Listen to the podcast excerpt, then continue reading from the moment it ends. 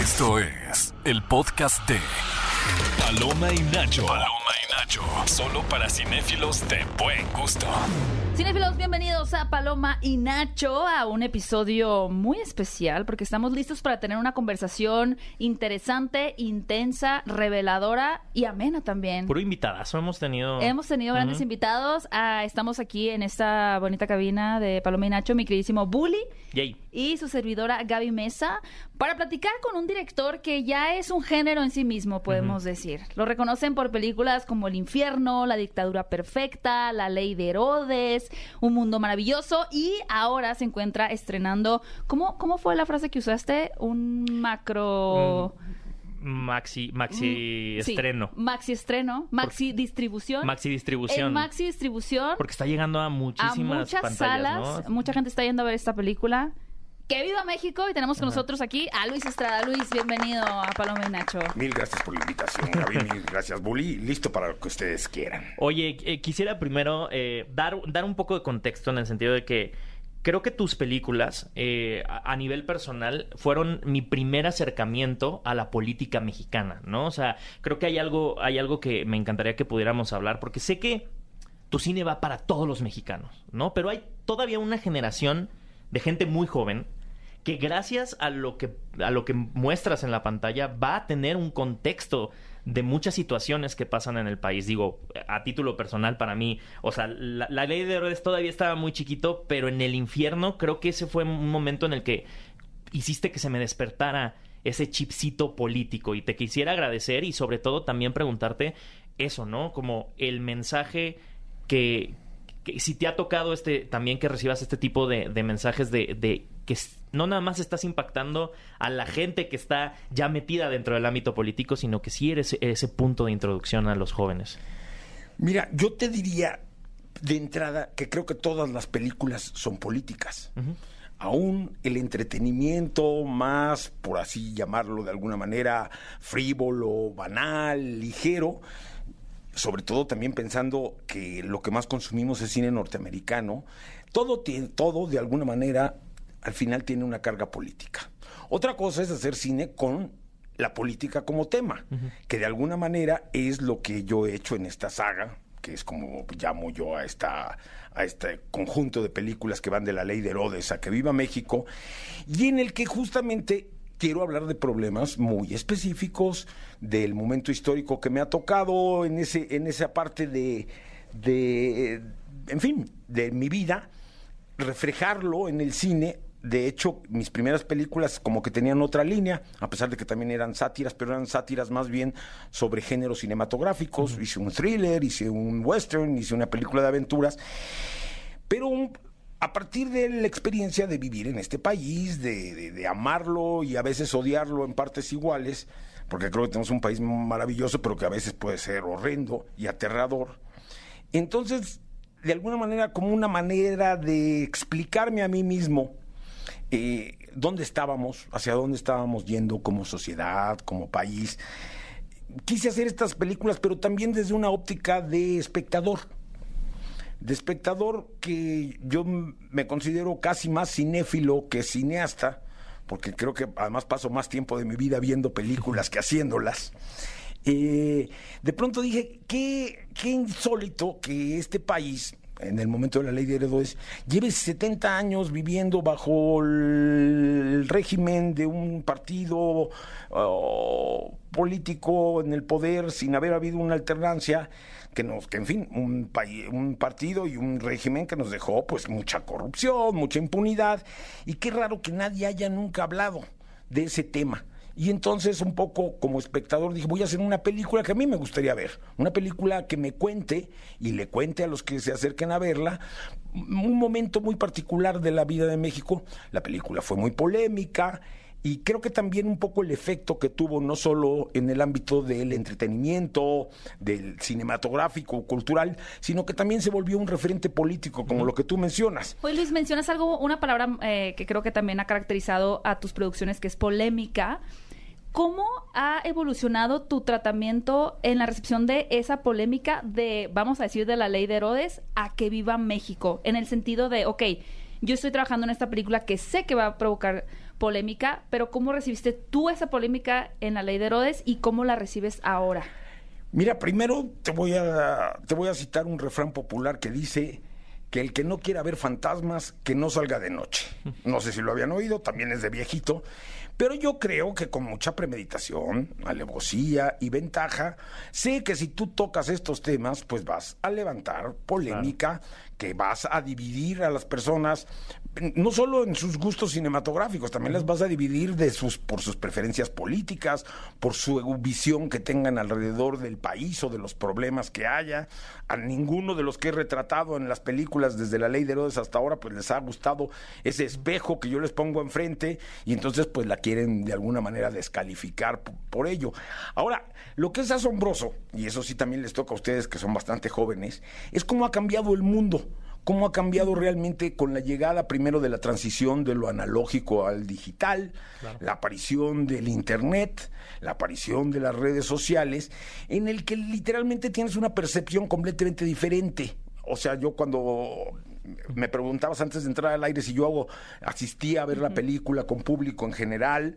Eh, pues antes esa era una manera de tomar la temperatura de tu trabajo. También la, suelo acompañar a las películas a funciones en universidades para tener intercambios con, los estudiantes, a ver cómo, cómo, ven la película, qué, qué les despierta, qué les inquieta, qué no les gusta, qué les gusta.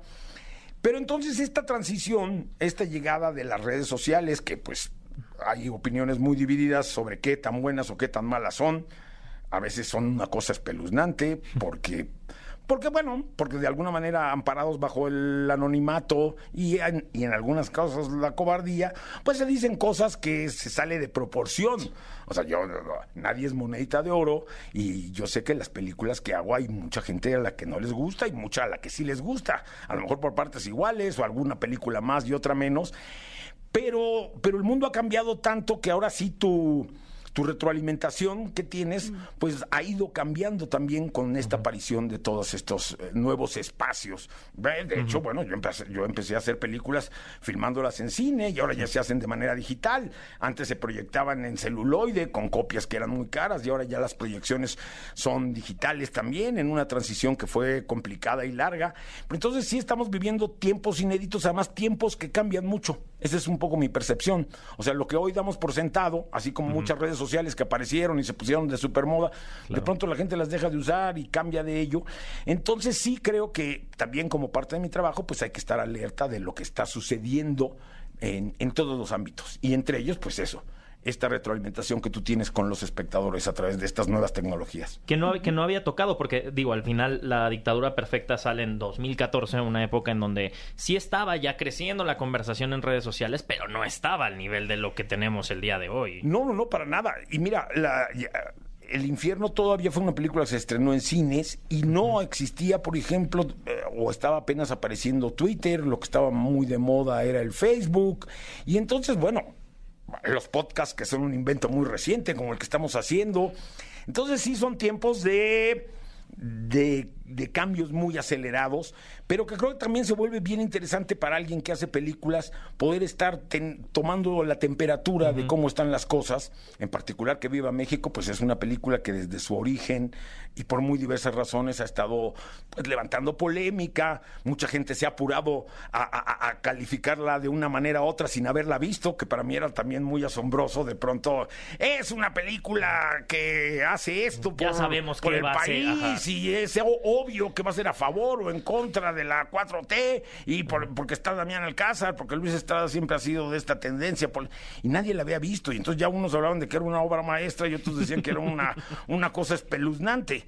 Ahora sí, la película ya está a disposición de todos y ojalá vayan a verla y ahora sí, con bases, pues digan lo que quieran. Y, sobre todo también, o sea, algo que a mí me encanta es Claro, a ver, tenemos títulos como eh, El infierno, La dictadura perfecta, La ley de Herodes, pero, pero este título en particular llega en un momento en donde sí hay un, tanta polarización que al final estas dos conversaciones que puede haber o las muchas conversaciones se unen en una que es que viva México, ¿no? Y eso es a mí lo que se me hace muy rico que estés aportando es, desde el título a la conversación.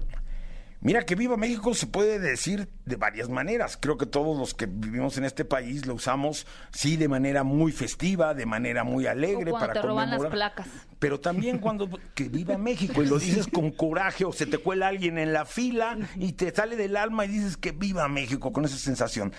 Y bueno, y ahora tocaste el tema de la polarización y pues un poco de eso va la película. Una película que es una comedia negra, o sea, no es un tratado político ni sociológico acerca de, de- la temperatura política del momento. Es una comedia negra y una sátira muy en la línea de mis otras películas, un poco más ambiciosa en muchos aspectos, ambiciosa en su historia, ambiciosa en su temática, en el número de personajes, en lo cara que fue. Es una superproducción para los estándares mexicanos, porque quería tener una manufactura de verdad y que creo que está muy bien conseguida con una ambientación, una, un- una fotografía, vestuarios. De verdad, porque para mí eran parte esencial de la mejor manera para contar esta historia y yo estoy muy orgulloso con ello. Es una película larga, sí, de tres horas, pero creo que nadie te da más por tu dinero. Tú pagas tus mismos 65 pesos y te puedes echar casi dos películas por una. Justo. Oye, Luis, y lo que mencionas de, de la ambición también está depositado en los actores, que un poquito al estilo de los tres huastecos, Damián tiene tres personajes.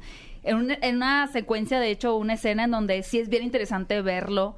Eh, Interactuar. dialogar con sí mismo. Joaquín también tiene tres personajes y tengo entendido que tú los escribiste ya pensando en estos actores, ¿no? ¿Qué, qué viste en ellos la primera vez que trabajaste con ellos que dijiste quiero continuar de la mano con estos talentos?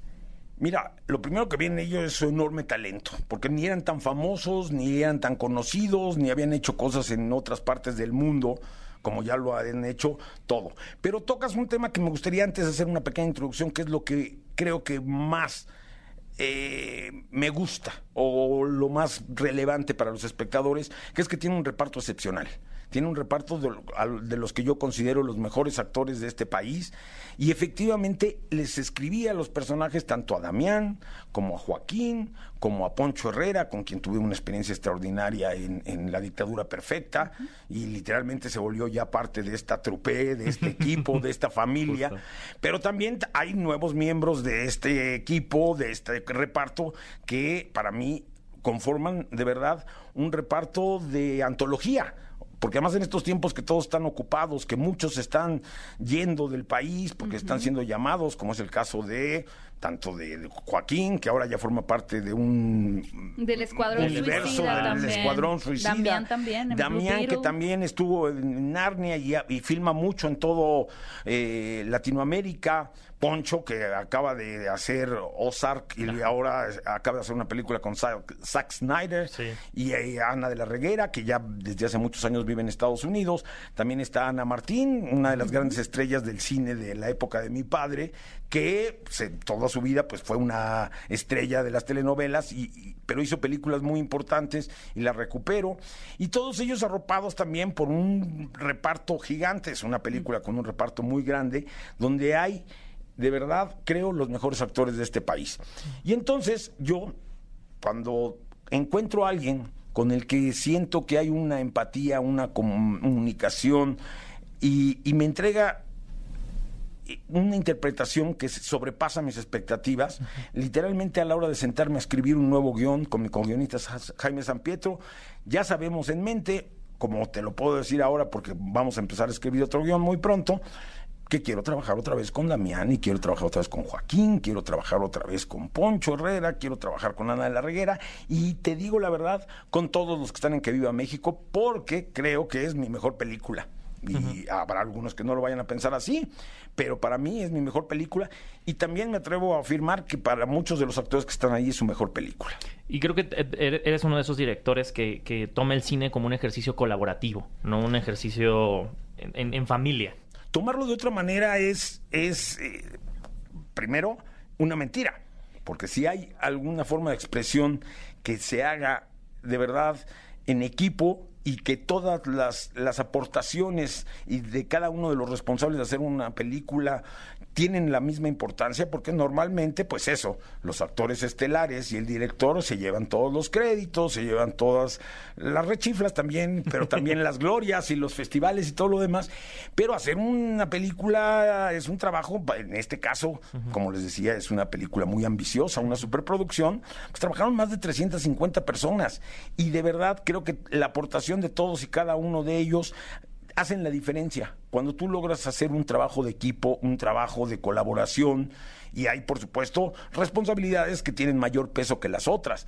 Pero también, así como te hablo de mi eh, reparto con el que reiteradamente regreso a trabajar con ellos, lo mismo me pasa con los que están atrás de la cámara. ¿Sí? Jaime San Pietro ha escrito todos mis largometrajes desde 1988 que hicimos Camino Largo a Tijuana. Sandra Solares, mi productora, ha sido mi productora en todas mis películas también desde Camino Largo.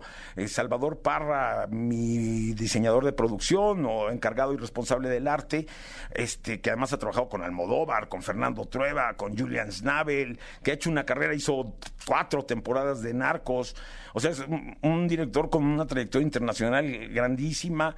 Este, pues también es la quinta, sexta película que hago con él, mi editora, mi diseñadora de vestuario, en fin, he tratado también de formar un equipo que simplifica además también el trabajo, porque cuando tú ya tienes un nivel de conocimiento, pues ya un poco saben por dónde te va a gustar la cosa. el mismo idioma. Se habla el mismo idioma y creo que eso hace también que uno sea más sencillo, pero también que la colaboración sea más rica. Y algo que como escritor, no solo como director, quería preguntarte, cuando experimentas la vida en México, eh, ya sea desde lo más pequeño que sales a la calle a caminar, cuando vas a un restaurante, algo de trabajo, ¿en qué te fijas eh, de la sociedad que puedes como incorporar en tus guiones?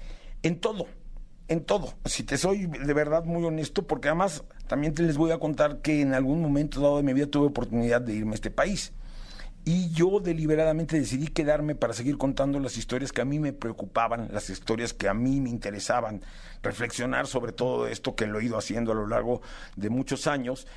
Porque bueno, tengo una relación, creo que como muchos, de amor y odio con este país por partes iguales, ya lo había dicho, pero creo que lo, lo, este país tiene cosas fantásticas, maravillosas, y creo que además es casi un deber de un director de cine porque tú no sabes en qué momento te vas a enfrentar a una nueva interrogante de cómo se viste la gente, cómo habla, cómo se comporta, dependiendo de qué parte del país estés retratando, dependiendo de a qué clase social estés retratando.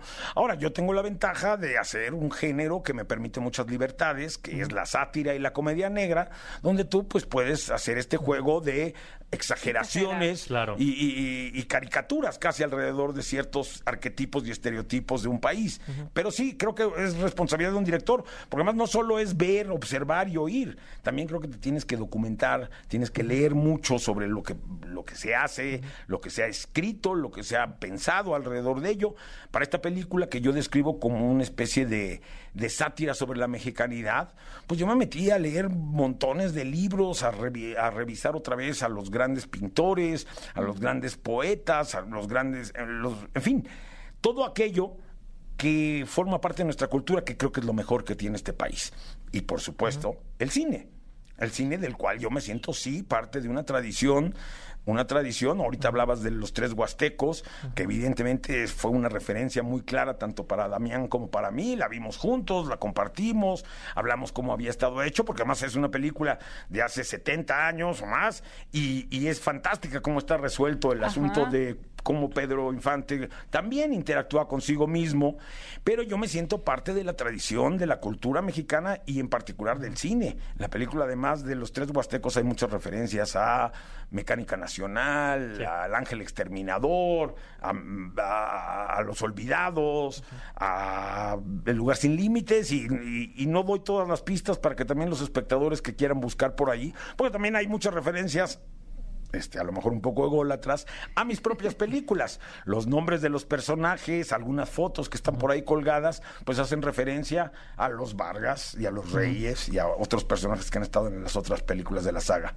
Definitivamente, em, como, como artista, en, en un país como México que tiene tantos sesgos y tantos rezagos, ¿no? Al final creo que el arte es el que llega a, impactar y a, meter en la conversación a, muchas personas, como lo platicaba al principio, ¿no? En esta, en esta época en la que el mexicano está teniendo acceso a muchísimas formas diferentes de, de consumir, vale la redundancia, contenido. Eh, ¿Tú qué esperarías como, como artista o qué te gustaría ver? Bueno, primero gracias por lo de artista, ¿eh? O sea, creo que soy un artesano, pero, pero bueno, creo que el cine debe de aspirar, sí, a ser un arte. Raras veces se consigue, pero cuando se consigue, creo que no hay arte más hermoso que el del cine y ya también les dije que yo me siento más cinéfilo que, que, que, cineasta o, creador o artista, entre comillas. Pero, pero efectivamente y hablando de toda esta transición, creo que estamos en un momento también muy privilegiado.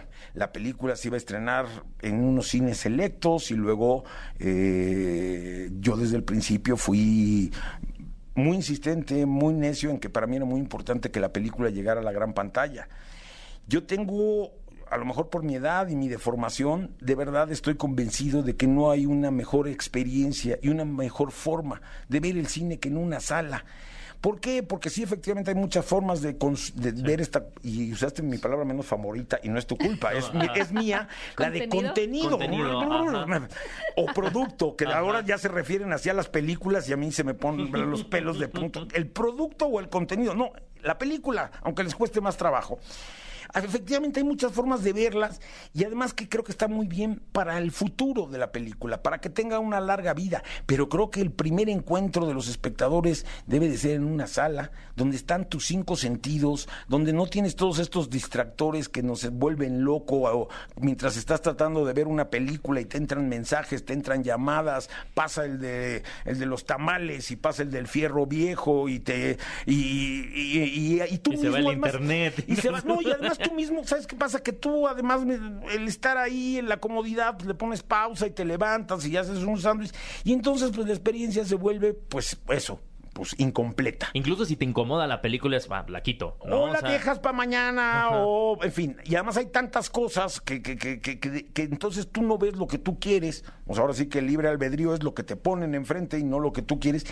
Y yo creo que cuando tú existes una sala cinematográfica, de verdad están tus cinco sentidos, compartes una experiencia. Creo que, en fin, sobre ustedes que, que, que tienen un programa sobre esto, saben la importancia que de pronto cómo se contagia la risa, se contagian las emociones, se contagian los sustos, este, de alguna manera una película como que viva México también creo que se hace parte de una experiencia colectiva, porque pues ahora sí que siempre he sostenido que hay tantas visiones sobre una película como espectadores haya, y todas son válidas y cada espectador la ve de una manera diferente, cada espectador de alguna manera dependiendo de sus herramientas, sus experiencias, su nivel socioeconómico, su, su educación y todo, pues tiene hay unos que se ríen mucho de, algunas cosas, otros que les molesta justo que la gente se ría de cosas como esa. En una película como que Viva México, que habla de política, de religión, de la familia, que son valores muy arraigados en nuestra sociedad y se hace de alguna manera pues una caricatura de alrededor de estas instituciones sacrosantas, pues hay reacciones de todo tipo, pero compartir esas reacciones en, en colectivo y en comunión con otras personas, de verdad creo que hacen la diferencia de aquí a la luna. Luis, antes de despedirnos y muchas gracias por tu tiempo, ya que eres un cinéfilo, quería preguntarte, eh, queríamos preguntarte, ¿cuál fue la última película que viste en el cine que te impactó? Fíjate que The Banshees of Inisherin, que se ah, llamó Los Espíritus de la Isla, que me pareció un película. Hacía mucho tiempo que no había una película que de verdad me gustara tanto. Eh, me identificara tanto, de, hecho me llevó a tener pensamientos alrededor de qué pasaría si de un día le hacía yo eso a mi mejor amigo, que es Jaime San Pietro, o él me lo hacía a mí. O sea, Jaime San Pietro y yo llevamos una amistad de 40 años y todas las tardes de entre semana nos vemos a ver películas. Jaime tiene una colección fantástica de más de cuatro mil, cinco mil Blu-rays con cine de todo el mundo clásico y nos sentamos a ver películas históricas. Entonces, de pronto, esa película me despertó muchas emociones y creo que fue mi favorita del año pasado. Y de los premios Oscar. Sí, por mucho, es una pena que no le hayan dado muchos de los que merecía más que otras, pero también formo parte de la academia gringa y sé que y de la mexicana y de y he estado en festivales y pues esos premios nunca o por lo general no son lo que tú esperas o me atrevería a ser más intrépido a decir que no son justos. Pero esa es la última película que vi que realmente me emocionó en el cine y, y- y además que la volví a ver. O sea, a tal nivel que regresé a volverla a ver. Increíble. Increíble. Pues muchas gracias, Luis, por habernos acompañado. Que Viva México ya está en salas de Cinépolis, Ya. en Pero muchísimas salas. Pero espérate, está en todas las salas. En yo, todas, yo sé en que todas nuestro las blog- salas yo sé que de nuestro cine. podcast es de Cinépolis y por supuesto, ojalá vayan a un Cinépolis a verla, pero está en todas En las todas. salas del Sí. país. Y otra cosa muy importante, se estrena también en las grandes ciudades de Estados Unidos. Va a estar en todas las grandes ciudades de Estados Unidos, que también es, creo, otro hito importante. Además de ser el lanzamiento Claro. más grande de una película mexicana en la historia, en México, el que se estrene simultáneamente, porque yo creo que ya México es un país más grande que el que consideramos en sus fronteras, viven 30 millones de mexicanos en Estados Unidos, entonces creo que va a ser un experimento bien interesante que también, también va a estar en los Cinepolis de Estados Unidos, por cierto, para, para honrar a nuestro podcast. Es Excelente. increíble. Luis, muchas gracias eh, por acompañarnos. Felicidades por, por todo tu trabajo, trayectoria. Y pues estaremos ahí también leyendo en redes sociales. ¿O no? Sí. O no, o también. Mejor hay que ir a ¿Tú ver la experiencia comunal de la sala y ver ¿Tienes cómo la gente redes sale. sociales, Luis? Este tengo de la película. Ya, Perfecto, para que la mi gente te opinión. siga. Eh, en Twitter es que viva México, arroba que viva México. En Instagram es que viva México cabrones y en YouTube también es que viva México cabrones. De todas Excelente. maneras, Joaquín se mete a la batalla por ti. en Todos Twitter. se meten a la batalla. Poncho se mete a la batalla. También. eh, eh, Damián, que no tiene redes sociales, pero cuando tiene un micrófono también lo hace. Ana de la Reguera. Creo que, como les decía antes, tengo una gran familia y a todos nos sentimos muy orgullosos de la película que hicimos. Y creo que además es una gran película y muy divertida. Excelente. Cinéfilos, pues ahí lo tienen. Eh, vayan a ver en todas las salas de todas. Que Viva México, dirigida por Luis Estrada con un elenco espectacular. Y recuerden seguirnos en Paloma y Nacho en todas las redes sociales, también de Cinépolis, en TikTok, en Instagram, en Twitter, Facebook. Ajá, y nos pueden escuchar en vivo todos los sábados en Sí. punto de las 10 a.m. en Exa FM 104.9 y nos vemos en un siguiente episodio. Esto fue el podcast de Paloma y Nacho. Paloma y Nacho. Reseñas, recomendaciones, entrevistas y opiniones. Paloma y Nacho. Solo para cinéfilos de buen gusto. Escúchanos en vivo todos los sábados a las 10 de la mañana en Exa FM 104.9.